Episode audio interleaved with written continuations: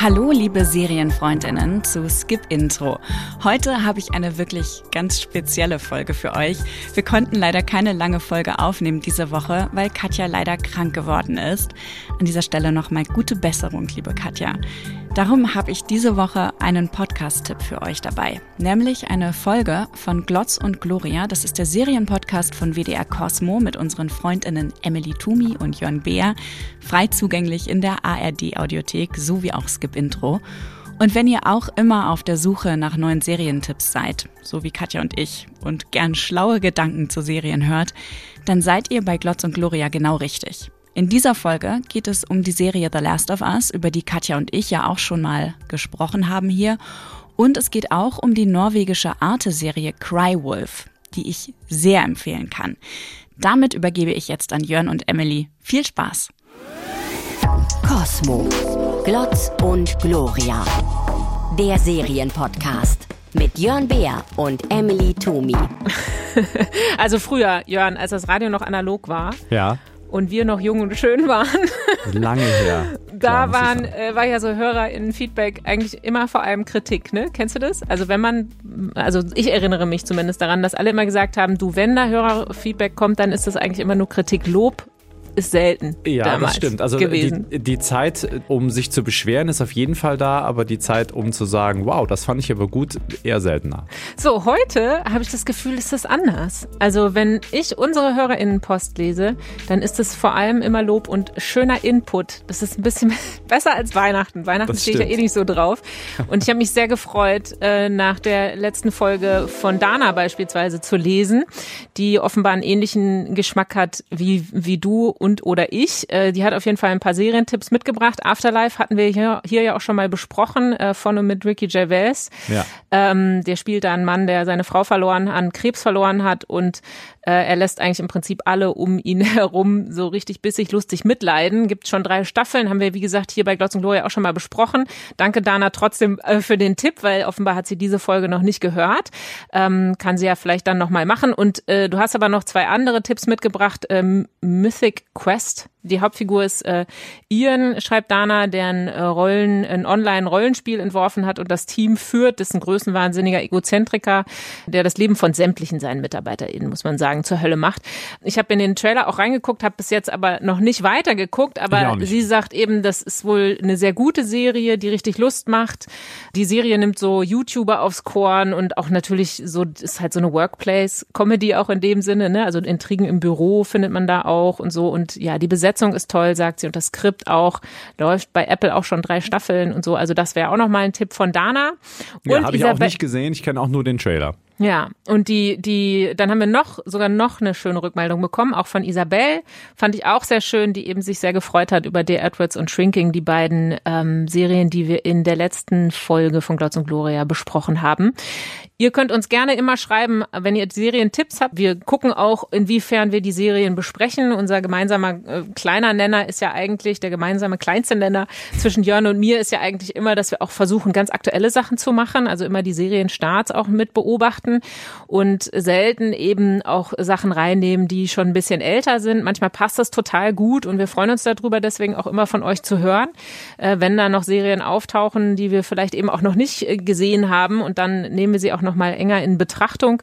Äh, und ihr könnt uns schreiben an glotz und gloria.wdr.de. Und heute haben wir tatsächlich zwei Serien dabei, die eben schon ein bisschen, bisschen in Anführungsstrichen älter sind die äh, beide im Januar angelaufen sind. Wenn das wobei, schon älter ist, Emily, dann hast du aber wirklich ja, die Latte sehr, sehr hoch. Die Latte ist sehr hochgelegt, genau, weil wir eben, deswegen sage ich das so dazu, die Serienstarts natürlich eigentlich immer mit beobachten ne, und versuchen so mindestens eine Serie zu haben, die vielleicht eben jetzt auch erst anläuft.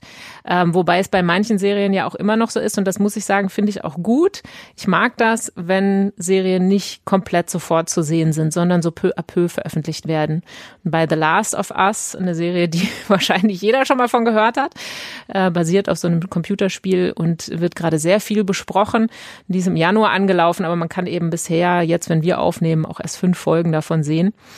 Und äh, Cry Wolf, die Serie, die du mitgebracht hast, Jörn, ist auch im Januar angelaufen. Die kann man allerdings auch komplett sehen. Ja, und bei von, Arte. von der haben wahrscheinlich noch gar nicht so viele von euch gehört und das wollen wir eigentlich auch immer erreichen, dass wir ein bisschen über kleinere Serien reden, weil die Hype-Serien, die kriegt jeder mit, mit Plakatwerbung und so weiter, im besten Fall oder schlimmsten Fall, je nachdem, wie man es sieht.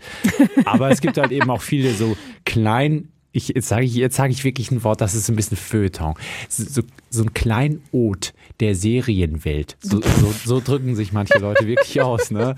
Und, äh, ist Cry Wolf ein Kleinod der Serienlandschaft ja, für dich? Sage ich, sag ich jetzt so, ja. Läuft auf jeden Fall bei, in der Arte Mediathek, aber wir starten natürlich mit dem absoluten Blockbuster. Blockbuster. Aber ich weiß gar nicht, ich weiß gar nicht, ähm, ich, weißt du was über, über die Zahlen oder irgendwas? Das habe ich jetzt, habe ich jetzt gar nicht nachgeguckt, fällt mir so auf. Ob das wirklich ein Blockbuster ist oder ob einfach nur viel drüber gesprochen wird. Das ist auf jeden Fall ein Blockbuster. Zahlen okay. habe ich jetzt auch nicht mitgebracht, aber es schreit danach. Das ist eine HBO-Serie, die man bei Sky sehen kann. The Last of Us heißt sie. Zombie-Apokalypse, Action, Adventure, Drama, Horror, alles dabei dabei. Äh, wie gesagt, fünf Folgen von den neun der ersten Staffel sind online und man hat The Last of Us vielleicht eben auch schon gehört, weil es ein Computerspiel ist und de demnach eine Adaption. Ähm, die Geschichte ist ja zusammenzufassen in einem Satz vielleicht, wie sowas mh, hm, eine weltweite Pandemie hat die Menschheit fast ausgerottet und es gibt wenige Überlebende, die versuchen gegen äh, die von so einem Pilz befallenen Zombies äh, ja anzugehen und bekämpfen sich auch gegenseitig. Und wie krass dieser Pilz ist, äh, der eben die Menschen zu Zombies werden lässt, das wissen wir mit dem Anfang der zweiten Folge. Da sehen wir eine Wissenschaftlerin in Indonesien, die in, in so ein Labor geführt wird, wo eben eine von den Befallenen aufgebahrt liegt. Und sie lässt sich dann auch von einem Offizier nochmal erklären, was eigentlich passiert ist. Und er fragt sie nach einer Medizin oder nach einem Impfstoff, ne, weil ganz klar ist, okay, das ist hier richtig krass. Und äh, ihre Antwort ist äh, total eindeutig. Bapak, saya telah menghabiskan waktu hidup saya untuk mempelajari hal ini. Jadi tolong dengarkan saya baik-baik. Tidak ada obat dan tidak ada vaksin. Jadi apa yang harus kami lakukan? Bom. Mulailah pengoboman. Bom seluruh kota. Dan seluruh orang yang ada di dalamnya. Kann man jetzt alles nicht so richtig verstehen, aber äh, das, was ich da schon erklärt habe, dass er eben sie nach einem Medizin und nach einem Impfstoff fragt, äh, äh, das kommt eben vor in dem, was wir da gerade gehört haben. Und ähm, sie hat eben ihr Leben damit verbracht, die Pilze zu studieren und es gibt kein Gegenmittel, also weder eine Medizin noch ein Impfstoff, sagt sie so ganz klar und ernst.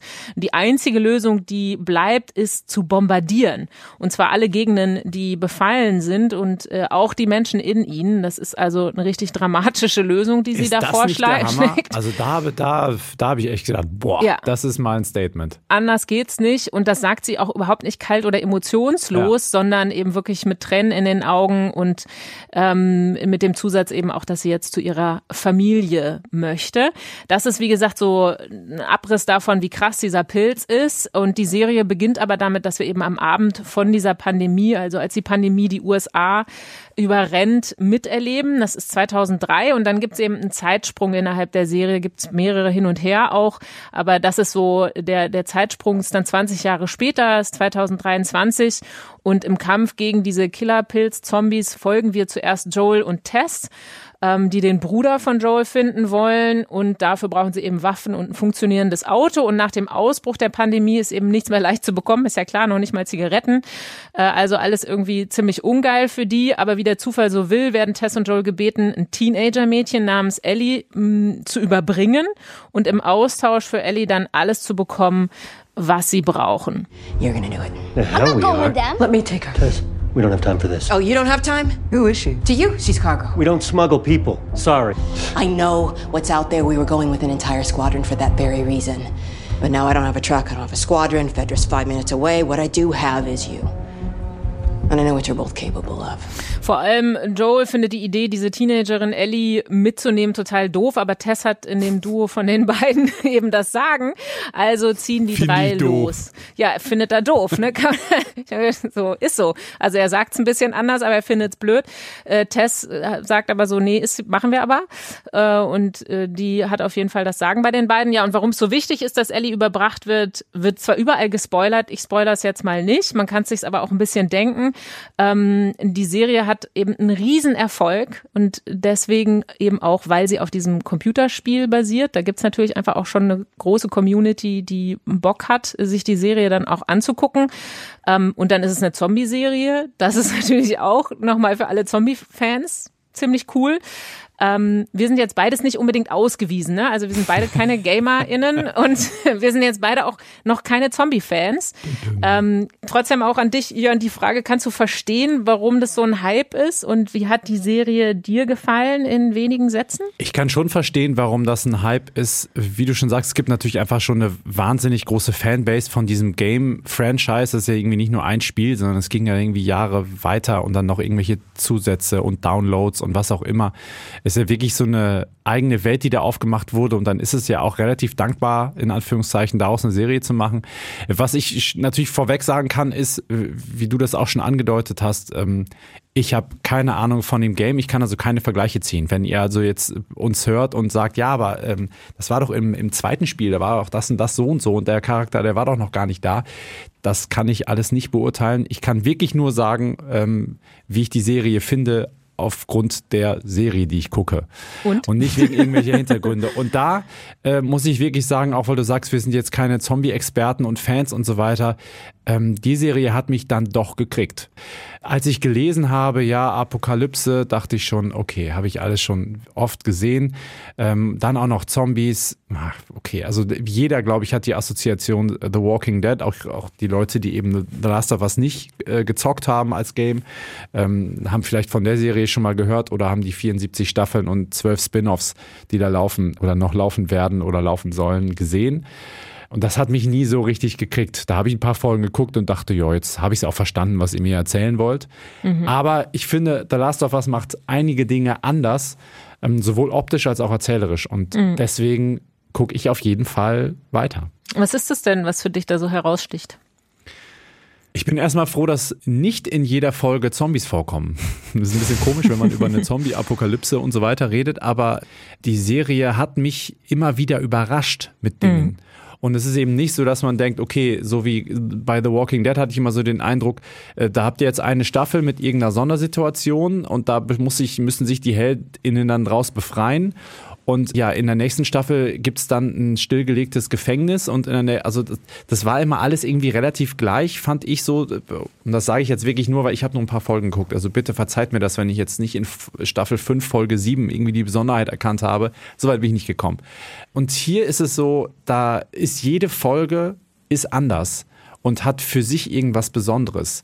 Und wir sprechen sicherlich gleich über die, über die Folge 3, die da heraussticht, die einfach plötzlich, finde ich, mit Zombie und so weiter gar nichts mehr zu tun hat, sondern eher mhm. so ein mhm. Kammerspiel ist, was mich total berührt hat. Und damit mhm. hatte ich überhaupt nicht gerechnet.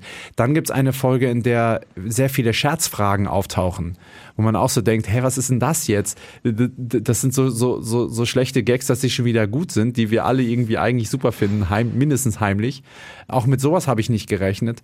Dazu kommt, dass ich finde, dass die Serie ganz toll aussieht, weil sie nicht nur graue, verfallene Ruinen und Leichen und Zombies zeigt, sondern im Gegenteil, das ist alles sehr grün. Die Natur hat sich quasi die Welt wieder zurückerobert und alles ist so verwachsen und, und, und eben nicht alles so total düster, sondern ähm, sieht auch zwischendurch total schön aus, fand mhm. ich jetzt. Da kann man einfach mal auf Pause drücken, wenn man will, und mal sich angucken, wie toll die Bilder so komponiert sind auch.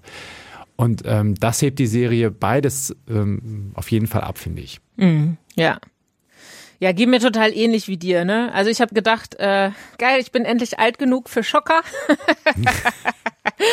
ähm, weil bisher habe ich oft gedacht, so, oh, so alleine so eine Zombie-Serie gucken, weiß ich nicht so genau. Aber ähm, hier, ich, in, vielleicht werde ich doch nochmal Zombie-Fan. Ich habe richtig Bock bekommen, weil die Zombies und die Idee dahinter, die haben fast schon was Schönes. Ähm, die sind trotzdem total eklig und so, aber die haben auch ein bisschen was Schönes, weil die eben befallen sind von diesem Pilz der, ne, je, je, je mehr, je länger sie befallen sind, desto zugewachsener sind ihre Körper äh, von diesem Pilz. Es gibt dann da auch unterschiedliche Typen äh, in dem Spiel ausgearbeitet, so und in der Serie tauchen sie aber auch in unterschiedlicher Form auf. Da sieht man nur, hört man nur die Namen nicht jetzt unbedingt, ne? Also dass sie am Anfang Runner sind und dann Stalker und dann Klicker.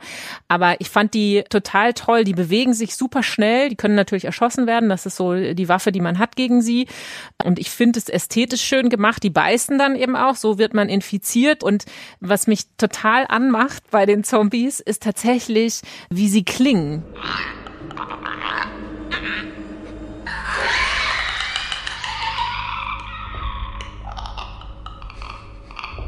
Ich stehe da total drauf. Also ich meine, das ist natürlich bei sämtlichen Gruselsachen auch immer total wichtig, wie der Sound gemacht ist. Und ich glaube, in der zweiten Folge oder so tauchen dann diese Klicker eben auch auf, die man da so deutlich hört in so einer Szene, in der die in so einem Museum oder was in so einer alten Ruine unterwegs sind. Und die Sinnesorgane sind eben so überwuchert, dass die mit äh, Echoortung unterwegs sind. Das heißt, die, die, die äh, können nichts mehr sehen, die können nur hören. Und ich fand das großartig gemacht. Das hat mich total angemacht. Da habe ich so richtig gedacht, und das will ich öfter sehen. Und es gibt eben da so mehrere Situationen immer wieder, wenn die auch auftauchen, auch aus der Ferne, dass so ein bisschen was erzählt wird.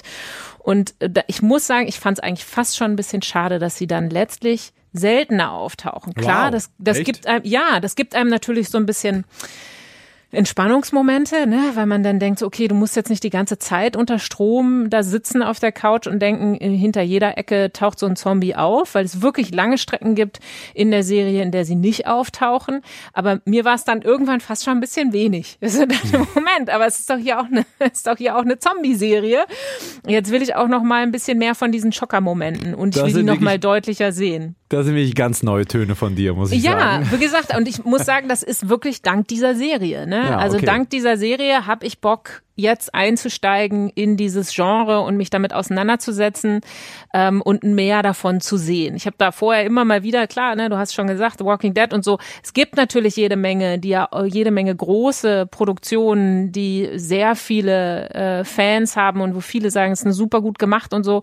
Und ich bin da total angesteckt worden quasi durch äh, durch diese Serie. Das ist so was und ich meine, es ist natürlich dann auch ein bisschen spannend auch zu hören, dass es tatsächlich einen Pilz gibt, der Ameisen jetzt und Insekten generell, also jetzt nicht Menschen, ähm, befällt und äh, die dann und dann aus denen herauswächst. Ähm, das ist natürlich auch an sich einfach spannend zu hören, auch wenn das dann natürlich für die Serie total fiktionalisiert und dramat äh, dramatisiert wird und nichts wirklich damit zu tun hat, wie dieser Cordyceps Fungus tatsächlich funktioniert. Man kann da jede Menge Videos zu sehen, äh, ist auch schon eine uralte Geschichte letztlich. Seit vielen Jahren ist das bekannt, dass äh, dieser Parasit eben Ameisen dazu bringt, dass die sich unter so ein Blatt packen und das sind dann da die perfekten Bedingungen für den Pilz und dann beißen die sich da fest und äh, der Pilz wächst dann aus dieser, aus diesen Ameisen heraus.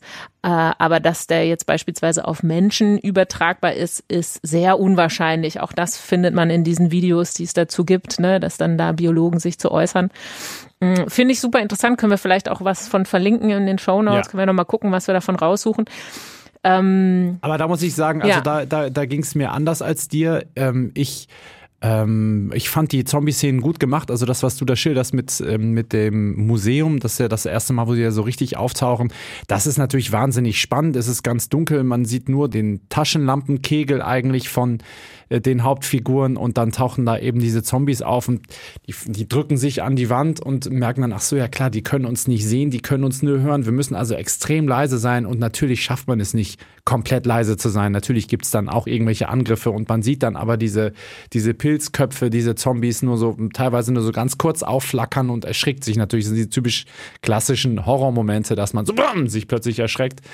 Richtig ekelhaft natürlich Kiss of the Dead, das ist glaube ich die ekel, ekligste Szene ähm, bisher, die ich in der Serie gesehen habe, wie dann also einer dieser Zombies dann eine noch überlebende äh, küsst oder es sieht zumindest so aus und es wachsen eben dann so diese Fäden aus dem Mund raus und das ist richtig, richtig widerlich. Es Aber wo, wo, wo bist du jetzt nicht meiner Meinung? Das höre ich noch nicht. Nee, nee, ich bin, ich bin, genau, äh, da komme ich jetzt drauf. Das sieht alles gut aus, aber ich habe schon deutlich gemerkt, dass ich mich für die Szenen ohne Zombies mehr interessiert habe. Das sind dann so für mich so punktuelle Schockmomente, dass man auch mal wieder in Erinnerung hat, dass jetzt nicht einfach irgendeine Apokalypse und die Leute versuchen zu überleben und vielleicht eine Zivilisation wieder aufzubauen oder irgendwie sowas, sondern dass da eben dann noch solche Wesen sind, die teilweise schwer berechenbar sind, teilweise auch riesengroß werden können. Gibt es auch eine Szene, wo dann plötzlich so ein, so ein Riesenviech da irgendwie auftaucht. Ich finde es gut, dass es zwischendurch so aufploppt, aber ich bin froh, dass das nicht das einzige Thema der Serie ist. Verstehe mich nicht falsch. Es geht mir nicht darum zu sagen, ich will nur das ne? Ja. sondern es geht mir um die Mischung und ich finde die Mischung total gut. Ich glaube nicht, dass wenn es eine reine Zombie-Serie war, wo ich von einem Stockermoment in den nächsten gehe, dass äh, ich das dann so gut fände wie diese Serie. Ich finde mhm. genau die Mischung total gut. Ne? Also ich finde super gut, mich hat sie auch sehr an Station 11 erinnert an der Stelle, ne? weil du jetzt äh, die anderen Punkte, auf die ich noch eingehen will, die du genannt hast, sind, äh, dass sie eben total toll aussieht, dass man äh, viele auch sehr poetische Bilder quasi hat, weil ja. die Natur schlägt zurück in dieser Pilzform, aber sie schlägt eben auch zurück, weil sie sich quasi die Zivilisation, all das, was zu betoniert wurde, wieder zurückholt und man eben ganz viele wirklich schöne Landschaft, Landschaftsaufnahmen hat. Und das finde ich total gut. Und Station 11 nenne ich deswegen, das ist eben eine andere ganz tolle HBO-Serie, die, äh, die für mich letztes Jahr eine der größten Highlights war, weil sie eben auch von einer Apokalypse erzählt, äh, wo es auch darum geht, dass eine Pandemie die, die Menschheit weitgehend ausrottet und dann Leute überleben und äh, quasi in eben dieser neuen Welt überleben müssen und man auch so hin und her springt und so. Und ich finde Station 11 an der Stelle auch nochmal wesentlich besser, weil sie noch deutlicher so wirklich eigene kleine Kurzfilme sind. Also jede Folge stimmt, für sich ja. stehen kann. Und das ist ja das, was du jetzt auch meintest mit der Folge drei. Spätestens bei Folge drei weiß man, okay, diese Serie hat nichts mit einer, ich sag mal, einer äh, ja, Apokalypse oder es ist einfach eine sehr spannend erzählte Serie. Ich will jetzt auch die anderen Serien nicht abwerten, weil dafür ähm, gehen wir jetzt auch viel zu wenig drauf ein, was dann an denen wiederum gut sein kann. Ne? Ja. Aber das, was Station 11 für mich richtig toll gemacht hat, ist eben, dass sie wirklich eigene kleine Kosmen geschafft haben um diese Figuren drumherum. Und so ist es bei The Last of Us auch. Du hast immer wieder das Gefühl, so komplett in einen anderen Kosmos reingezogen zu werden und Folge 3 ist da am deutlichsten. Da folgst du eben nicht diesem wirklich tollen Duo, über das wir auf jeden Fall auch noch sprechen müssen, Joel und Ellie, die eben ganz großartig sind im Zusammenspiel, unter anderem eben auch mit den Witzen, die du da genannt hast, ähm, sondern bei Folge drei versteht man, ah, okay, ich bin auch weg von dem Computerspiel. Ich selber habe das auch nicht gespielt. Ich habe mich da jetzt nur so ein bisschen reingelesen und mit Leuten gesprochen, die eben das Spiel auch schon gespielt haben. Und du, du liest da immer wieder, dass das ganz anders ist an vielen Stellen, dass da Charaktere reinkommen, die im Spiel nicht auftauchen. Und natürlich ist ein Computerspiel ganz anders als eine Serie. Ne? Das ist ein bisschen wie, als würde man Bücher mit Filmen vergleichen. Selbst wenn Filme auf Büchern basieren, können sie natürlich nicht so sein wie die Bücher selbst. Ja. Und äh, du kannst eben nur bestimmte Dinge dir dann raussuchen. Und äh, da habe ich durchaus auch ganz viel von Gamern gelesen, dass sie es toll finden, welche Charaktere da jetzt mit reinkommen. Und äh, ich finde, wenn man sich die Serie anguckt, merkt man auch hier und da, ach so, okay, guck mal, dass sie von A nach B laufen, das ist und dann beispielsweise an irgendeinem Ort Munition suchen oder Tampons. ähm, das äh, ist natürlich irgendwie, erinnert das dann auch wieder an das äh, Computerspiel, in dem ist man aber eben entweder Joel oder Ellie. Also man äh, taucht nicht in diese anderen äh, Charaktere ein, wie man das in der Serie tut. Und in Folge drei sind es zwei äh, Männer, die auch einfach von der Besetzung her natürlich auch großartig sind. Also Nick Offerman mag, mag ich ja super gerne, der eben auch in Devs diesen creepigen äh, IT-Chef spielt oder in Fargo auch mitspielt und Murray Bartlett, den kennt man auch äh, aus The White Lotus. In der ersten Staffel ist er der Hotelmanager. Ähm, den habe ich da das erste Mal gesehen. Volk hatte ich den nicht. Da ja, und der ist, super. der ist super hängen geblieben davon. Ja. Ne? Also man, man, sobald man den da in uh, The Last of Us sieht, ist so, ah ja, genau. Und der ist aber spielt dann doch auch einen anderen Typen. Und ähm, die beiden bestimmen eigentlich diese, diese, die komplette Folge und das ist, da sind glaube ich, sind es äh, mehrere Jahrzehnte sogar, ne, die die abgebildet haben dann ja. in Folge drei. Also man macht eben auch große Zeitsprünge mit Und das ist eine ganz, ganz schöne, sehr warme äh, Erzählung. Und das ist, das daran merkt man natürlich auch, dass die Leute, die äh, die Serie gemacht haben, die ja der Neil Druckmann, der auch die das Spiel äh, erfunden hat, dass denen natürlich klar ist, okay, wir müssen das auch sehr verändern, damit man äh, auch noch andere Leute erreicht als diejenigen, die jetzt einfach nur sagen wollen, also das ist im Spiel anders. Ja, Oder genau. das finde ich jetzt, das ist eine ganz eigene, ganz toll erzählte, warme Geschichte zum Teil auch. Und wahrscheinlich bleibt es auch bei jeder Folge so, dass immer wieder Charaktere auftauchen, in die man tiefer reintaucht und äh, in deren Geschichte man tiefer reintaucht, die dann auch ein bisschen unabhängig und dann gibt's natürlich immer Überschneidungen, weil Joel und Ellie, das sind schon die beiden Hauptcharaktere, mit denen man dann unterwegs ist. Ne? Also Ellie, äh, weil wir über die jetzt noch recht wenig gesagt haben, ist halt so eine taffe, schlagfertige humorvoll, ein bisschen furchtlos auch, so eine Teenagerin, 14 und der Joel so ein taffer ja, was, was würdest du sagen? Ein wortkarger Bauarbeiter? Ja, so ein bisschen sehr der fähig. Der aber schon dann auch bei ihr aufweicht und auch, auch über diese Scherzfragen zum Beispiel lachen muss. Also das mhm. fand ich auch gut, dass es, also dieses Zusammenspiel zwischen alter Muffelkopf und junge Plaudertasche, mhm. das, äh, das ist ja so ein beliebtes Motiv eigentlich, gerade ja. eben wegen dieses Gegensatzes und auch, dass genau. er sie natürlich beschützt und so, aber dass die beiden eben auch wirklich sehr, sehr schöne und auch witzige Momente miteinander haben, das fand ich auch wieder herausragend. Damit hatte ich auch nicht gerechnet, das meine ich eben mit Überraschung, weil ich dachte, okay, er ist halt der, der schweigsame Typ, der sie halt natürlich beschützt und hat irgendein schlimmes Schicksal, das er erlebt hat, das ihn so schweigsam gemacht hat. So ist es bei ihm auch, das sieht man auch äh, ganz am Anfang der Serie, warum warum mhm. er so ist, wie er ist.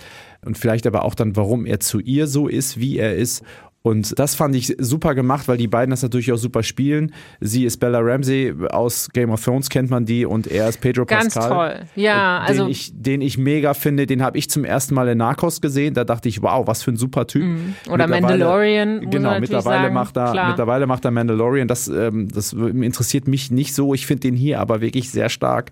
Die sind einfach ein super Team und ich gucke denen wahnsinnig gerne zu. Und ähm, das sind, wie du auch sagst, die beiden Hauptfiguren. Und dass aber dann immer wieder so Überraschungen auftauchen, das finde ich halt das Besondere, was mich, was mich an die Serie gefesselt hat.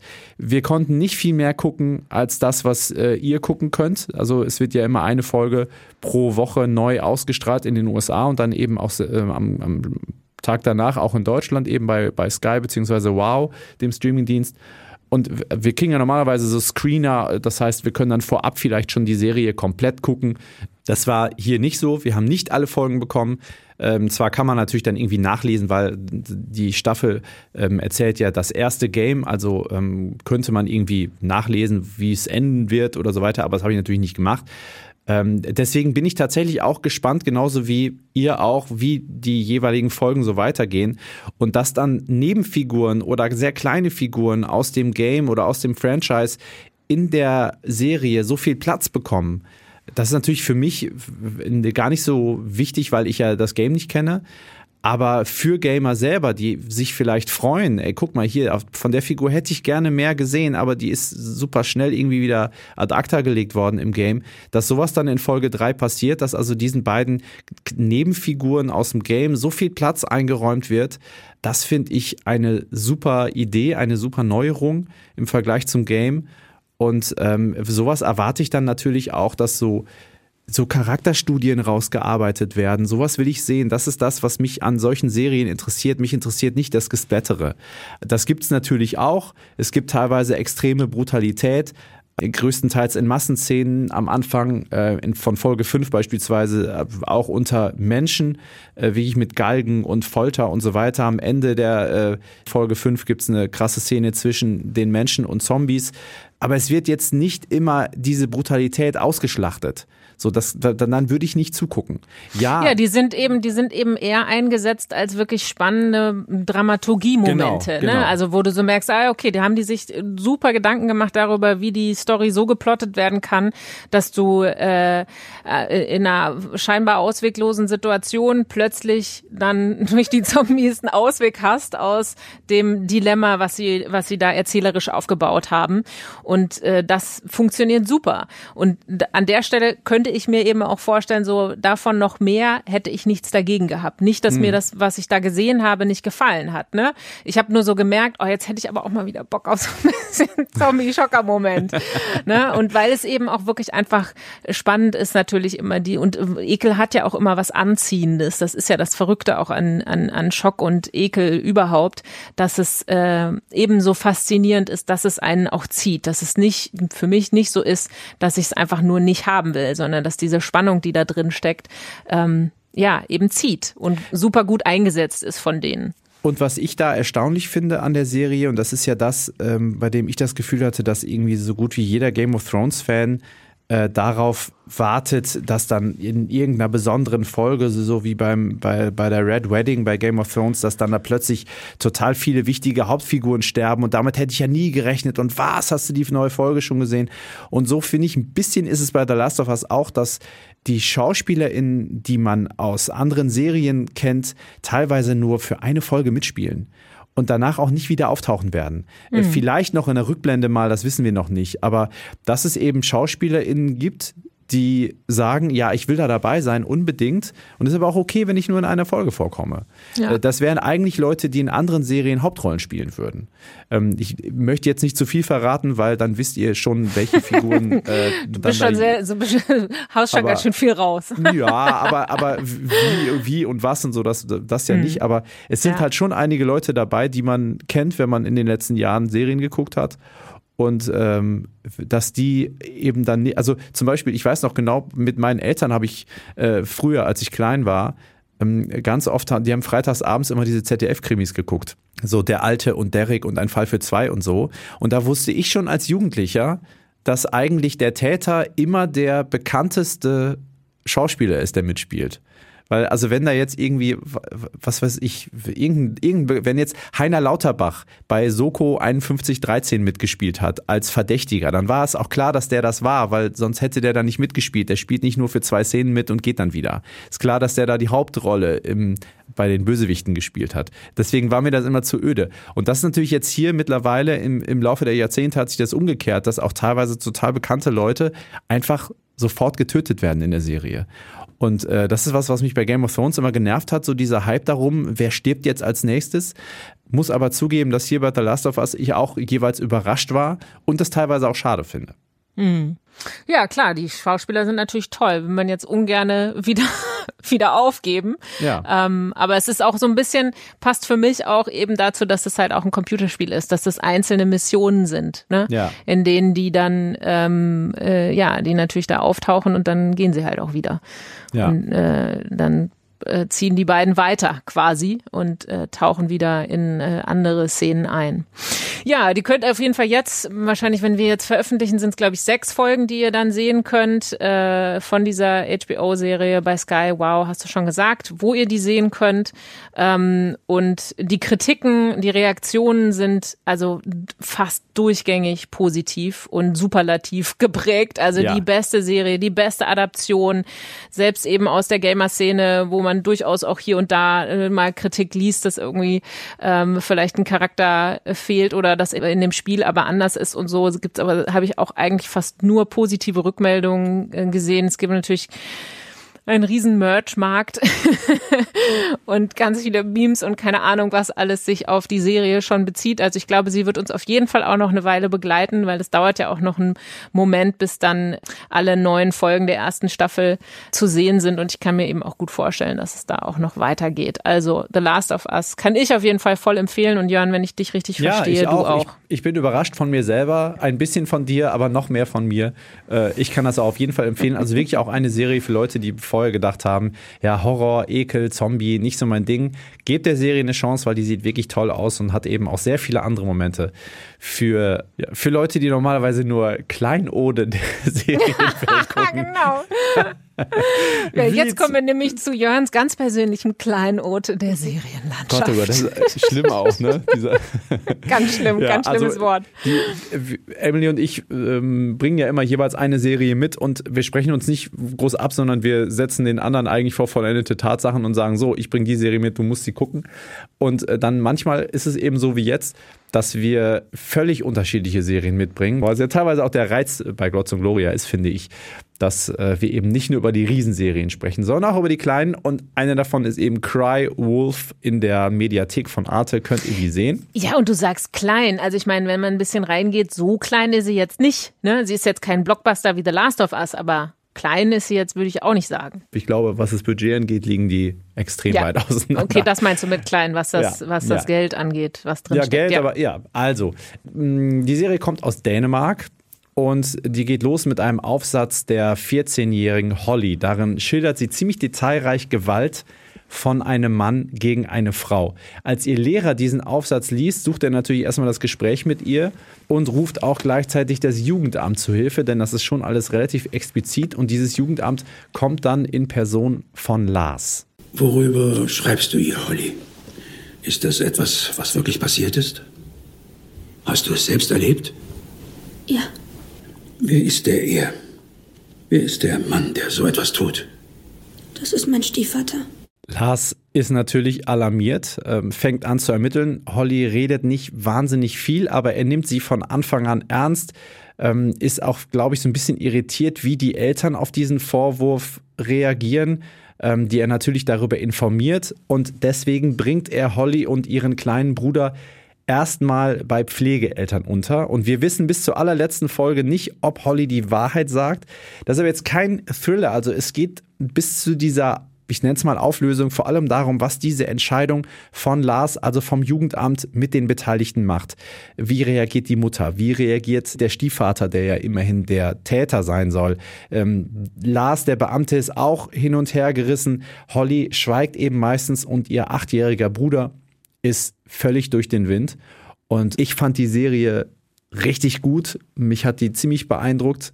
Und äh, trotzdem war ich ein bisschen fast schon enttäuscht, ähm, wegen einer Sache. Emily, dazu möchte ich dich befragen. Äh, hattest du irgendwelche Assoziationen, als du den Titel Cry Wolf gehört hast? Ähm. Äh, jein, also es gibt Filme und so weiter. Jetzt, du musst ja, jetzt Nein sagen. Du musst jetzt ja, okay, Nein sagen. Nein. Ja, du musst Nein sagen, damit ich jetzt Für was dich einspielen ja, nein. kann. Ja, okay, Erzähl. pass auf.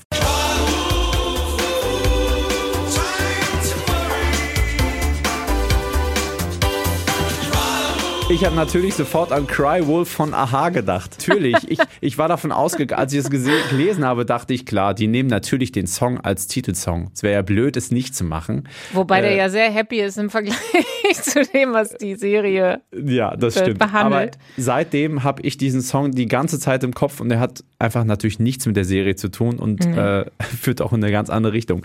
Aber äh, ich musste erstmal googeln, was Cry Wolf überhaupt bedeutet. Er heißt wohl sowas wie, dass man um Hilfe ruft, obwohl keine Hilfe nötig ist, sodass Ja. Mhm. einem beim nächsten Mal, wenn wirklich Hilfe nötig ist, keiner mehr glaubt. Weißt du, so wie ja, bei ich den musste an dieses. Märchen, ja, ja, ich musste an dieses Märchen auch denken.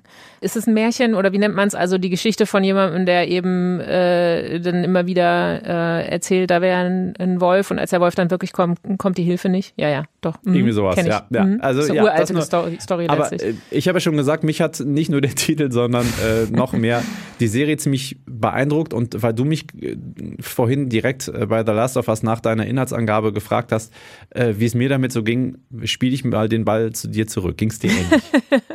Ja, also offensichtlich hat der Titel selbst mich jetzt nicht so angesprochen. Ansonsten fand ich, ähm, finde ich es immer gut, nicht anglophone und nicht US-Serien zu sehen, ne? weil das einfach erfrischend ist, äh, weil die anders gemacht sind, weil man das sofort auch sieht, dass es eben nicht äh, US-Serien sind und das Thema an sich finde ich auch total spannend aufgrund auch der ähm, Serien, die man dazu jetzt auch kürzlich erst gesehen hat. Ne? Neuland haben wir hier bei Glotz und Gloria ja auch schon besprochen. Äh, also habt ihr in der äh, Rückblickserie, in der Rückblicksfolge auch äh, thematisiert. Eine ganz tolle deutsche Serie, in der es auch um, häusliche Gewalt geht. Ähm, Big Little Lies. äh, Jeder, der uns schon ein bisschen hört, weiß, dass ich die Serie auch mega gut finde. Und äh, der Blick auf häusliche Gewalt ist natürlich auch total wichtiger, ähm, auch wenn die Geschichte an sich eben jetzt nicht unbedingt was Besonderes ist, also nicht so oh, noch nie erzählt.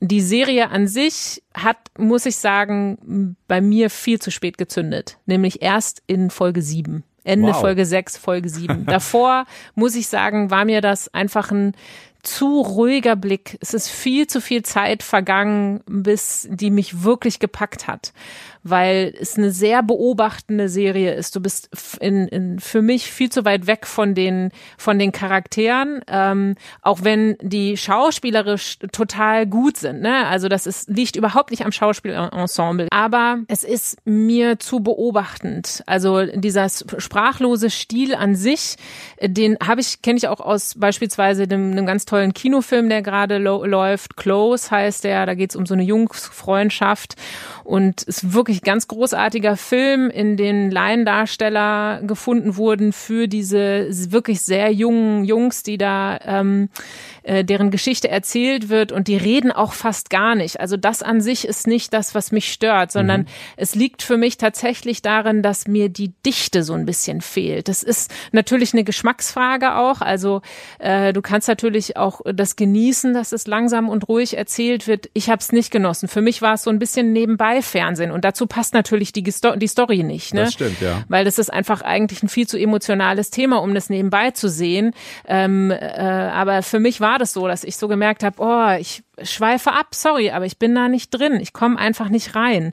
Und äh, es hätte für mich viel, die Geschichte hätte für mich viel kürzer erzählt werden können. Es ist nicht so oft so bei, bei Serien, dass ich das denke, aber ich denke, dass hier an der, bei der Serie habe ich es gedacht. Ich habe gedacht, es hätte eine Miniserie sein können mit vier Folgen oder ein extrem langer Spielfilm.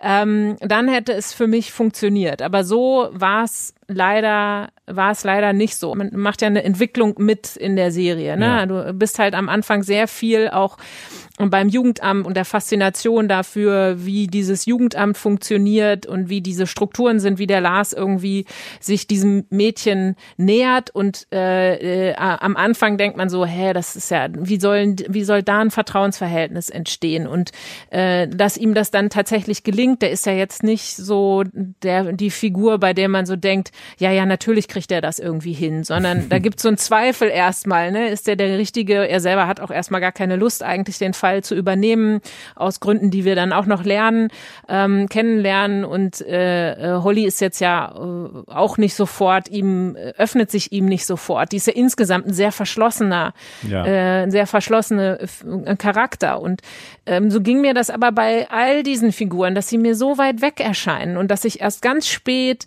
ein Gefühl dafür bekomme, was ist da eigentlich passiert und was zieht, dass, dass mich das reinzieht, dass das Drama mich erwischt. Das war wirklich erst in den letzten beiden Folgen und da habe ich gedacht, schade, weil also hätte ich die Serie jetzt nicht von dir vorgesetzt bekommen und äh, dann auch zu Ende geguckt, ähm, äh, hätte ich wahrscheinlich gesagt, du pff, gar nichts für mich. Und okay. der Schluss ist aber richtig, richtig gut, so dass ich auch gedacht habe, schade, ey, jetzt will ich weitergucken. Jetzt wird's mich interessieren, was danach passiert, weil das wäre dann auch was, was ich noch nicht gesehen habe, gerade wie die Serie auch endet. Und ja. äh, das, was davor passiert, war für mich dann auch fast ein bisschen so, naja, auch wenn sie mit dieser Spannung spielen und diese Idee, dass ein Teenager vielleicht auch lügen könnte, ähm, finde ich äh, von der Idee her gut, aber von der Dichte her hat mir das nicht gereicht. Ich verstehe, was du meinst. Ich habe zwischendurch auch gedacht, Wow, und jetzt gibt es noch weitere fünf Folgen. Wie lang wollt ihr das denn strecken? Aber ich könnte mir vorstellen, dass genau das so ein Stilmittel ist, weil eben auch diese ganze Angelegenheit sicher streckt. Also Holly kommt in diese Pflegefamilie und ähm, dann gibt es so ein merkwürdiges ja, hm, Gerichtsverfahren oder sieht zumindest ganz merkwürdig aus. Es sind sehr viele Leute in einem in einem sehr ungemütlichen Büroraum, sitzen an einem ovalen Tisch und sehr viele Leute dürfen plötzlich irgendwie mitbestimmen oder miturteilen, ob jetzt die Eltern äh, ihre Kinder zurückbekommen oder nicht. Und die dürfen sich dann kurz äußern. Holly darf sich auch kurz äußern, aber es war alles so sehr puh. Und ich glaube, dass das so in die Länge gezogen wurde, ist vielleicht auch so, wie sich das für Eltern anfühlt weil die durften, die dürfen dann wirklich ihre Kinder nicht sehen, nicht sprechen, überhaupt gar nicht kontaktieren von jetzt auf gleich. Also Holly wurde von dem Gespräch in der Schule mit dem, äh, mit dem Menschen vom Jugendamt, mit dem Lars, wurde sie sofort mit ihrem Bruder zusammen woanders hingebracht. Also nicht, ja, geh erstmal nach Hause und pack ein paar Sachen oder so, sondern das hat dann eben der Lars dann gemacht. Der ist dann vorbeigekommen und hat erstmal eine Tasche für die Kinder gepackt bei der Mutter. Und wie lang das alles dauert und wie quälend das für Eltern sein muss, Vielleicht hat das was damit zu tun, dass sie sich für dieses Tempo entschieden haben, weil ich fand nämlich gerade das Ende, was du so lobend hervorhebst, fand, fand ich passte dann vom, vom Tempo her gar nicht mehr richtig zu den Folgen davor.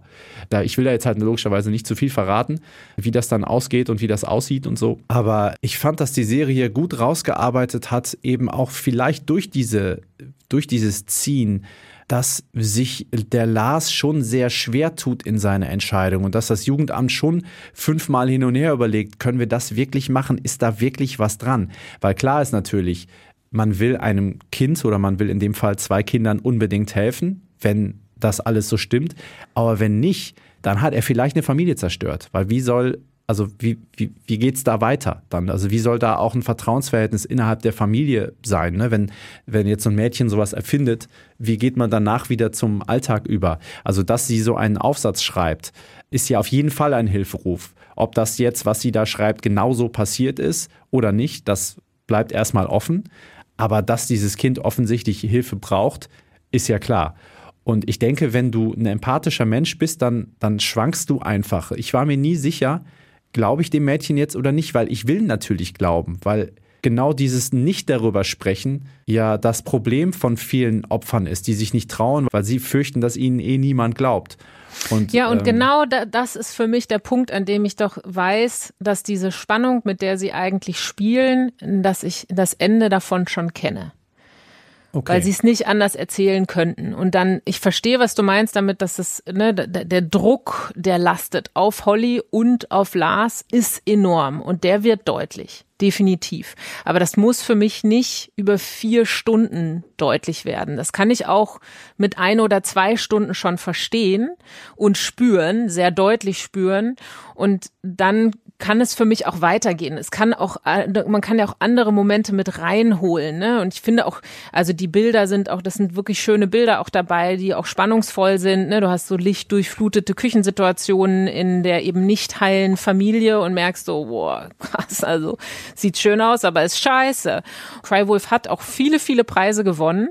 Ne? Es ist nicht so, dass die Serie, deswegen sage habe ich am Anfang auch gesagt, es ist jetzt nicht so eine Serie, die, die ist vielleicht hier noch nicht so bekannt und bei Arte äh, platziert und jetzt nicht so eine Blockbuster-Serie wie ja. The Last of Us, aber es ist äh, äh, eine, eine Serie, die viel Beachtung gefunden hat schon und vielleicht eben hoffentlich bei Arte auch gesehen wird, aber äh, ich finde eben, also für mich ist es keine Serie, die ich jetzt so weiterempfehlen kann, wie ich ähm, Neuland, wenn man bei dem Thema bleibt, Neuland äh, oder Big Little Lies empfehlen würde. Und das liegt für mich wirklich auch daran, dass ich ähm, denke, dass man in dieser Zeit ähm, mehr noch erzählen kann als das, was in dem Drehbuch steckt. Ne? Das ist für mich an der Stelle und man muss auch dazu sagen, es ist auch eine, eine, die deutsche Synchronisierung, die mich wieder stört, weil es auch wieder Momente sind, wo ich so denke, da würde ich gerne wissen, was im Dänischen gesagt wird äh, weil es kann sein, dass äh, die die sprachliche Feinheit einem noch mal mehr was mehr vermittelt als äh, das Bild und äh, ich bei einigen Dialogzeilen dann in der sprachlichen in der deutschen Synchronisation immer denke so ja das ist eine Zeile die ich vielleicht in jeder muss ich mir mal aufschreiben, weil ich in jeder deutschen Synchronisation schon gehört habe. Ich denke, das sind wie so Floskeln, die genutzt werden. Ähm, und eben, da weiß ich nicht, inwiefern das im Drehbuch eben tatsächlich anders festgehalten wird, weil es sind natürlich dann an der Stelle, gerade bei so einer ruhigen Serie, auch äh, die Feinheiten, die dann vielleicht über die Synchronisation für mich verloren gegangen sind. Ich ähm, glaube. Äh, und ich mag auch einen Satz noch. Ich mag auch die Idee, dass jeder seine eigene Wahrheit äh, hat von der Welt und dass das in dieser Serie sehr deutlich wird, ne? dass du bis zum Schluss eben so das Gefühl hast, so zwischen den einzelnen Wahrheiten zu schwanken ähm, und dass die Figuren sehr viel Mysterium um, also sowas Mysteriöses uh, umgibt. Aber ja, da kann ich andere Serien empfehlen, die das, finde ich, besser in Szene gesetzt haben ich kann mir vorstellen, dass ich deswegen auch so gefesselt war, ähm, weil mich das auch so schockiert hat, wie dieses ganze Verfahren dann abläuft, weil ich selbst Vater bin und wenn ich mir vorstelle, dass mir irgendwas unterstellt wird und ich erstmal meine Kinder nicht mehr sehen dürfte, nicht kontaktieren dürfte, wäre das natürlich der totale Horror. Ist wahrscheinlich einer der Ängste von unschuldigen Eltern wie mir. Zum Beispiel, mein Sohn hat so eine Phase gehabt, da hat er sehr oft sehr laut Hilfe gerufen oder Aua, Aua geschrien, wenn er sauer auf mich war. Also ich muss, ich habe ihn in die Badewanne gehoben, weil wir duschen wollten oder weil ich ihn duschen wollte. Und er hat sich wahnsinnig beschwert, als wenn ich ihm unglaublich wehtue, mhm. was ich nicht mache und auch nicht gemacht habe. Und ähm, da habe ich immer so im Hinterkopf, wir wohnen hier in einem Mehrfamilienhaus, mhm. das Fenster ja. ist auf Kipp. Wenn das ja. jemand mitkriegt und einfach mal jemanden anruft, was kann mir da blühen? Ne? Also ja, ja, ich so weiß genau, was du meinst. Also ich meine, ich habe auch schon so Szenen im Supermarkt mitgekriegt, wo du siehst so, die Eltern machen gar nichts. Das Kind tut, als hätten die, die gerade aufgespießt. Ne? Ja, total. Ja, das ist äh, natürlich auch eine bestimmte Phase auch von, genau. von Kindern, wo die schnallen, wo die Punkte wehtun bei Eltern. Ne? Genau. Und ja. das sind natürlich, äh, das sind natürlich äh, Knöpfe, die dann bei mir gedrückt werden und so. Ähm, aber als dann klar war, dass wir hier bei Glotz und Gloria über die Serie reden, habe ich mal geguckt, wie das tatsächlich in Deutschland ablaufen würde. Und es ist, ich war überrascht, grob so, wie das in der Serie auch in Dänemark dargestellt wird. Also es ist wirklich, das Jugendamt hat das Recht, bei Verdacht auf eine Gefährdung aus verschiedenen Gründen eben das Kind aus der Familie rauszuholen und das wird auch erstmal nicht angekündigt, sondern die, die Eltern werden dann darüber informiert und dann, das ist, nennt sich Inobhutnahme und ähm, wenn ich jetzt als Vater dagegen Einspruch erhebe, erst dann ist ein richterlicher Beschluss nötig, dass das auch rechtens ist. Und ähm, ich kann eben Einspruch erheben und äh, so wie das die Eltern in der Serie auch machen. Die nehmen sich dann eben eine Anwältin und äh, gehen dagegen vor. Und so eine Maßnahme kann halt, dauert halt so lange, wie es dauert. Das Jugendamt ist dann immer natürlich daran interessiert, dass es möglichst schnell geht, dass die Kinder halt in eine gesicherte Umgebung kommen. Und äh, wenn sich eben Vorwürfe nicht erhärten, dass sie dann auch wieder zurück zur Familie können. Aber wenn nicht, dann eben auch nicht. Und äh, ich glaube, es ist eine unvorstellbare Situation für mich. Und ich glaube, auch deswegen hat mich die Serie so gepackt. Ich weiß aber, was du meinst. Also, sie hat schon ein kleines Tempoproblem. Das sehe ich auch so. es sind acht Folgen, die dauern je eine knappe Stunde. Ich wäre mal gespannt, wie ihr das seht. Schreibt uns gerne glotz und gloria.wdr.de, wie ihr das fandet, weil ich glaube schon, dass es eine Serie ist, die man gesehen haben sollte. Wow. Aber das gilt aber auch für The Last of Us. Ja, also ich kann es für The Last of Us bestätigen. Bei Crywolf denke ich so, schade würde ich nicht sagen. Aber gut, so ist es und trotzdem bin ich froh um das Ende, was ich da gesehen habe. Guckt euch die letzten beiden Folgen an. genau, ja. So machen wir das ab jetzt immer. Wir stellen nur noch einzelne Folgen vor. Oder nur die letzte. Genau. Okay. Dann bis zum nächsten Mal. Bis zum nächsten Mal. Danke fürs Zuhören. Ciao. Tschüssi. Glotz und Gloria. Ein Podcast von WDR Cosmo. Das waren unsere Serienbuddies Emily und Jörn vom Serienpodcast Glotz und Gloria von WDR Cosmo. Wenn euch die Folge gefallen hat, Glotz und Gloria findet ihr auch in der ARD Audiothek. Lasst dem Podcast doch mal ein Abo da. Ich mache mich jetzt auf zur Berlinale. In der nächsten langen Folge von Skip Intro mit mir und Katja erfahrt ihr dann alles über die neuen Serientrends und die neuesten Serien aus der ganzen Welt die ich bis dahin schon gesehen haben werde und auf die ihr euch dann schon mal freuen könnt. Bis dahin, Fortsetzung folgt.